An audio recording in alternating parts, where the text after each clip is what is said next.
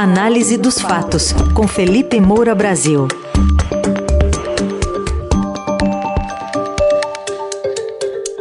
Em destaque, uma mudança nas regras sobre decisões monocráticas no Supremo Tribunal Federal e uma ida ou não, né? não se sabe se não se tem certeza ainda dessa viagem de Jair Bolsonaro aos Estados Unidos eh, para não passar a faixa, supostamente. Oi, Felipe, bom dia. Salve, salve, Ryzen, equipe da Eldorado FM, melhores ouvintes, sempre um prazer falar com vocês.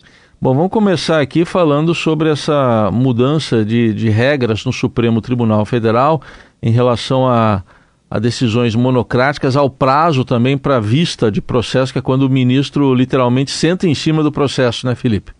Exatamente, é uma prática bastante comum essa. Aliás, é, para começar por um fator mais exótico, eu estava vendo no Twitter é, agora há pouco, um monte de bolsonaristas dizendo que essas mudanças é, só vêm agora para evitar é, que Cássio Nunes Marques e André Mendonça, que foram os dois é, escolhidos pelo Jair Bolsonaro para o Supremo Tribunal Federal, é, possam agir com pedidos de vista é, em relação a processos que envolvam Jair Bolsonaro. Então, no fundo, é uma grande inspiração contra é, o ainda presidente, porque ele vai ser perseguido depois do final do seu mandato e querem evitar que é, Nunes Marques e Mendonça tenham esse poder de blindá-lo. E aí eu preciso lembrar exatamente o que aconteceu, porque esses ativistas eles ignoram a realidade, mas eu não que fiz uma cobertura minuciosa aí do que aconteceu nos tribunais superiores, no poder judiciário ao longo desses últimos anos. É, vamos lembrar um exemplo característico é, de decisão monocrática. Por exemplo, vamos lá, Dias Toffoli, quando era presidente do STF, no recesso judiciário, virou plantonista. E aí a defesa do Flávio Bolsonaro, filho mais velho do Jair Bolsonaro, entrou com um pedido pela suspensão de investigação dele. É, e essa decisão agora vem para evitar o tipo de decisão que o Toffoli tomou, esse tipo de liminar.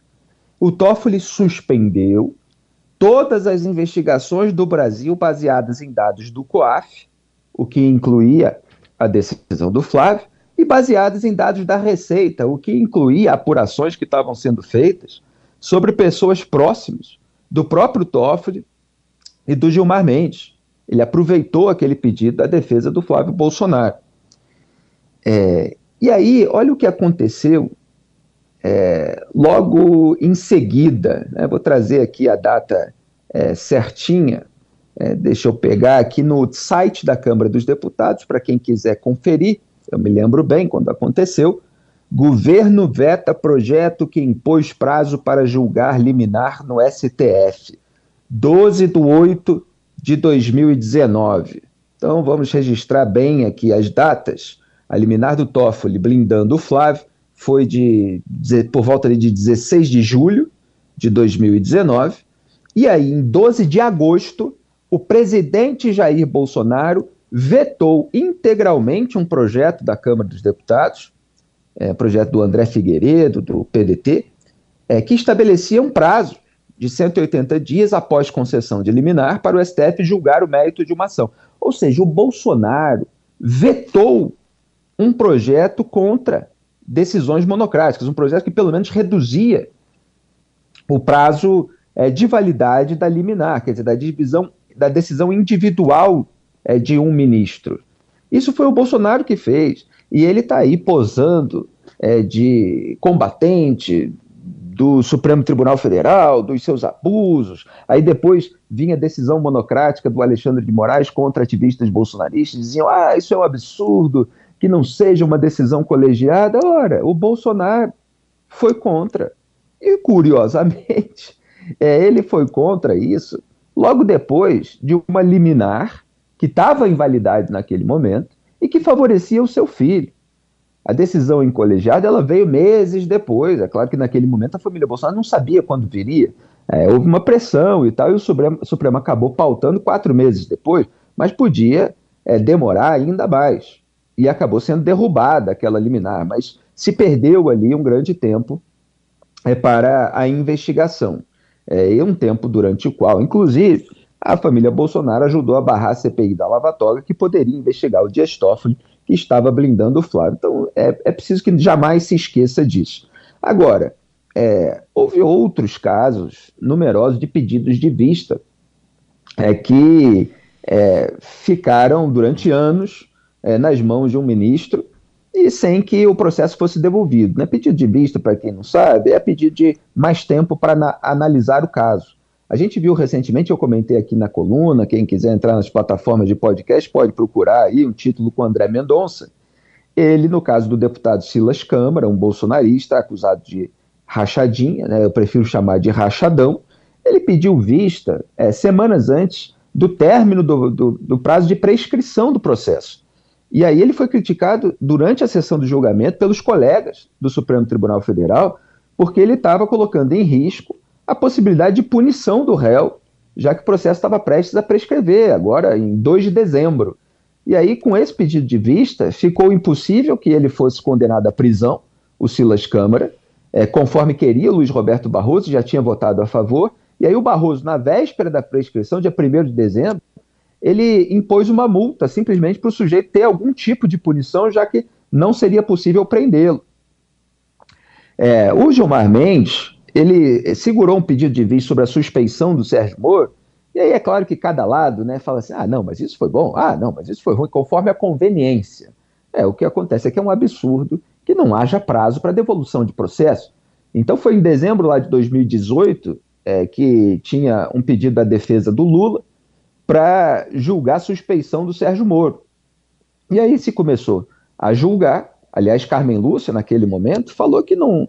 É, você é, virar membro de um governo, né, como o caso do Sérgio Moro, que era juiz de primeira instância, depois foi ministro do governo Bolsonaro. É, não era, por si só, qualquer fator de parcialidade.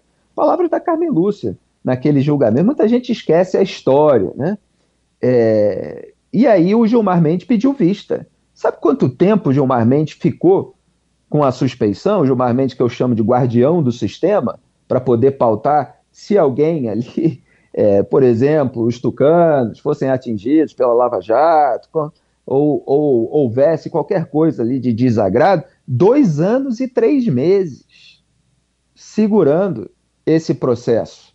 Então, se alguma coisa acontecesse ali, ele podia pautar a suspeição do juiz. Aí pautou no dia seguinte da decisão do Faquin, que declarou a incompetência é, por causa de decisões anteriores da segunda turma, do Gilmar e do Ricardo Lewandowski. É, o Faquin era contra, na verdade, isso, mas ele tomou de acordo para tentar evitar ali que o processo fosse ainda mais mitigado. Aí o Gilmar veio com a suspeição para que o processo voltasse a etapas ainda anteriores. Então você tem vários casos é, é de ministros do Supremo que acabam é, segurando, sentando no processo, para usar a expressão é, que você usou. Aliás, o Luiz Fux mesmo, é, para citar assim, exemplos variados, né, que atingem diversos interesses, ele segura desde 2020 a análise da implementação do juiz de garantias. O juiz de garantias foi um jabuti inserido naquele pacote originalmente anticrime, proposto pelo então ministro Sérgio Moro durante o governo Bolsonaro, é uma medida que, na prática, divide a primeira instância em duas. É, muitos réus é, que estavam insatisfeitos com o juiz responsável pela fase de investigação queria que o seu, queriam que o seu processo passasse para outro juiz. Então, eram favoráveis à, à criação da figura do juiz de garantias. É, você já tem quatro instâncias aí na prática, né? E a primeira ainda seria, na prática, dividida em duas, aumentando mais uma é, isso foi sancionado pelo presidente Jair Bolsonaro, mas aí o Luiz Fux é, segurou isso lá e até hoje não há uma decisão a respeito. É, o André Mendonça também segura desde abril desse ano, 2022, processos relativos à pauta ambiental que incomodam o governo Bolsonaro. Então, cada um, conforme a conveniência, é, vai segurando o processo. E é bom que nessa gestão da Rosa Weber, atual presidente do STF, tenha sido aprovada essa restrição, tanto para decisões monocráticas, que agora é, precisam é, é, é, ser avaliadas ali pelo colegiado num prazo menor, é quanto para pedidos de vista. É um fator positivo, mas é óbvio que vem depois é, da impunidade de toda uma geração, simbolizada aí pela soltura da prisão preventiva do Sérgio Cabral nas últimas semanas, depois da corrida eleitoral. Quer dizer, vem muito tarde, né? mas é, é antes tarde do que nunca, um fator positivo. Muito bem. É, Felipe, outro assunto também que está dando o que falar, já desde a semana passada, alguns aliados do presidente Bolsonaro têm dito que ele viajaria aos Estados Unidos para não acompanhar a posse de Lula. Uh, a Folha de São Paulo deu essa informação. O nosso colega aqui, o seu xará, nosso colunista, o Felipe Frazão, no Estadão também. E ele, a CNN, para a CNN, ele, ele disse o seguinte: reunião de despedida, fake, porque havia informação de que ele faria uma reunião de despedida.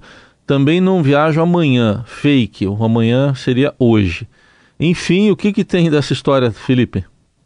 Que o Jair Bolsonaro continua o mesmo, né? Ele, é, podendo obscurecer qualquer assunto, ele obscurece, é, e podendo esclarecer, ele jamais esclarece. Né? Ele joga com as ambiguidades, ele é, mantém aí um ataque mais genérico à imprensa, é, e questões relativas à precisão de informação, porque todas as, é, as sinalizações nesse momento são de que ele vai viajar. É, quando ele diz que não vai amanhã, e ele disse isso ontem, portanto ele se referia é, ao dia de hoje, que é quarta-feira, 28 de dezembro de 2022, é, ele, ele diz que não vai, portanto, é, nessa quarta, 28. Não quer dizer que ele não vá dia 29 e 30. E os portais de notícia hoje estão apontando é que uns dizem que ele deve decolar na próxima quinta, outros que eles devem decolar até sexta. Então a maior tendência é que ele vá amanhã, quinta-feira, embora possa ir na sexta também. É, e já há informações é, de que o chamado escalão avançado do Gabinete de Segurança Institucional é, já foi aos Estados Unidos na terça-feira 27 para preparar a chegada do ainda presidente àquele país, né, que embarca, ele embarca agora é, portanto, durante é, o seu mandato para garantir o uso da aeronave oficial, né, do, do avião da FAB, da Força Aérea Brasileira, e, e, vai ficar lá até depois, né, quando vai ter que dar um jeito de voltar de outra maneira. Aí vamos ver se o governo eleito vai emprestar ou se ele vai ter que voltar é, por um avião comercial ou por um jatinho emprestado por algum empresário. Aliás, já se diz também é, que o imóvel onde ele ficaria em Orlando, na Flórida, seria uma casa num condomínio de brasileiros que teria sido emprestada por um fazendeiro, ainda não tem a revelação desse nome. Houve notícia de que ele passaria o Réveillon em Mar-a-Lago, o resort, né, onde o Trump tem, Donald Trump tem casa. Eu já fui lá, inclusive, para fazer uma cobertura da, do começo da campanha de reeleição que do Donald Trump, acabou derrotado é, em Palm Beach, na Flórida. E o, mas isso aparentemente está sendo descartado. Vamos ver o que, que vai se confirmar. Fato é que há toda uma mobilização para que Jair Bolsonaro vá aos Estados Unidos. E falando em Toffoli e Bolsonaro, também há uma notícia é, de que, no portal Metrópolis, é, de que o, ministro, o ex-ministro das Comunicações, Fábio Faria, ofereceu um jantar de despedida para o Bolsonaro há duas semanas em Brasília, com a presença do Dias Toffoli. Olha aí, tem bolsonarista, atacando o Supremo e tal, mas o Bolsonaro era aliado do Toffoli ao longo dos últimos quatro anos, como eu mostrei agora, já mostrei muitas vezes nesse período. É, o Gilmar Mendes era alguém com quem Bolsonaro e Flávio tomavam um cafezinho o tempo todo, o próprio Gilmar vinha público para comentar o que era conversado entre eles. É, então, é, houve aí esse, esse jantar de despedida para, é, para, o, para o Bolsonaro. Mas essa viagem, é, é, e ele disse nesse jantar, teria dito que é, faria um, período sabático, né? Então ela une o útil ao agradável. Por que eu digo isso? Porque o Bolsonaro tem medo é, de, no dia seguinte da perda do foro privilegiado dele, portanto, a partir de 1 de janeiro, ele já seja alvo de alguma medida de operação, de busca e apreensão, eventualmente é, de prisão por algum processo e tal. Existe um medo muito grande na família Bolsonaro, um medo muito grande envolvendo o Carlos Bolsonaro, que é alvo daquele inquérito é, de milícias digitais. É, então, ele, ele vai para se afastar do Brasil nesse momento, para não ser alvo de qualquer medida mais gravosa logo em seguida, é, sentir qual vai ser o clima que vai ficar, tentar algum tipo de submersão nesse momento, Há uma questão também envolvendo, que foi colocado pelo UOL, é, sobre o Tribunal Penal Internacional, porque há denúncias contra o Bolsonaro por crime contra a humanidade, genocídio, lá em Haia, e aí os Estados Unidos não têm é, um acordo, então a presença do Bolsonaro por lá pode prejudicar é, essas investigações que ainda estão sendo avaliadas pela Procuradoria da Corte Internacional. Aqui no Brasil existe uma brecha, embora o Brasil não se coloque sob jurisdição de uma corte internacional, mas tem uma brecha ali sobre órgãos internacionais, é, então é melhor para o Bolsonaro estar nos Estados Unidos, é, de maneira que ele vai é, ficar mais tranquilo passando essa temporada lá nos Estados Unidos. Agora, no momento em que bolsonaristas ateiam fogo em ônibus, em carro, como aconteceu no dia 12, no dia da diplomação do presidente eleito, é, em que você teve uma tentativa de explodir um caminhão-tanque nesse último fim de semana por um sujeito que se confessou ali com uma motivação bolsonarista de provocar o caos para provocar a intervenção das Forças Armadas. É, ele vai embora. Isso pode desmobilizar bolsonaristas em frente aos quartéis? Pode, mas é que fica tudo assim, o dito pelo não dito, é um comportamento ambíguo é, de um presidente que, repito, prefere a obscuridade à transparência. Aí está, Felipe Moura Brasil, mais um dia com a gente. Daqui a pouquinho a coluna vai estar no radioeldorado.com.br, também nas plataformas de áudio. Felipe, eu me despeço de você, porque eu vou para a folga do ano novo, amanhã com a Carolina Ercolim aqui você. Obrigado pela parceria e até o ano que vem. Raiz, muito obrigado pela parceria todas as manhãs. Eu sempre digo que você e Carol são as vozes mais agradáveis do rádio brasileiro. É, foi um trabalho excepcional do Jornal Eldorado, da Eldorado FM ao longo é, de 2022 e é realmente um prazer trabalhar com você. Desejo tudo de bom para você e para os melhores ouvintes nessa virada aí em 2023. Vamos com tudo, um grande abraço. Tchau. Valeu, bom ano.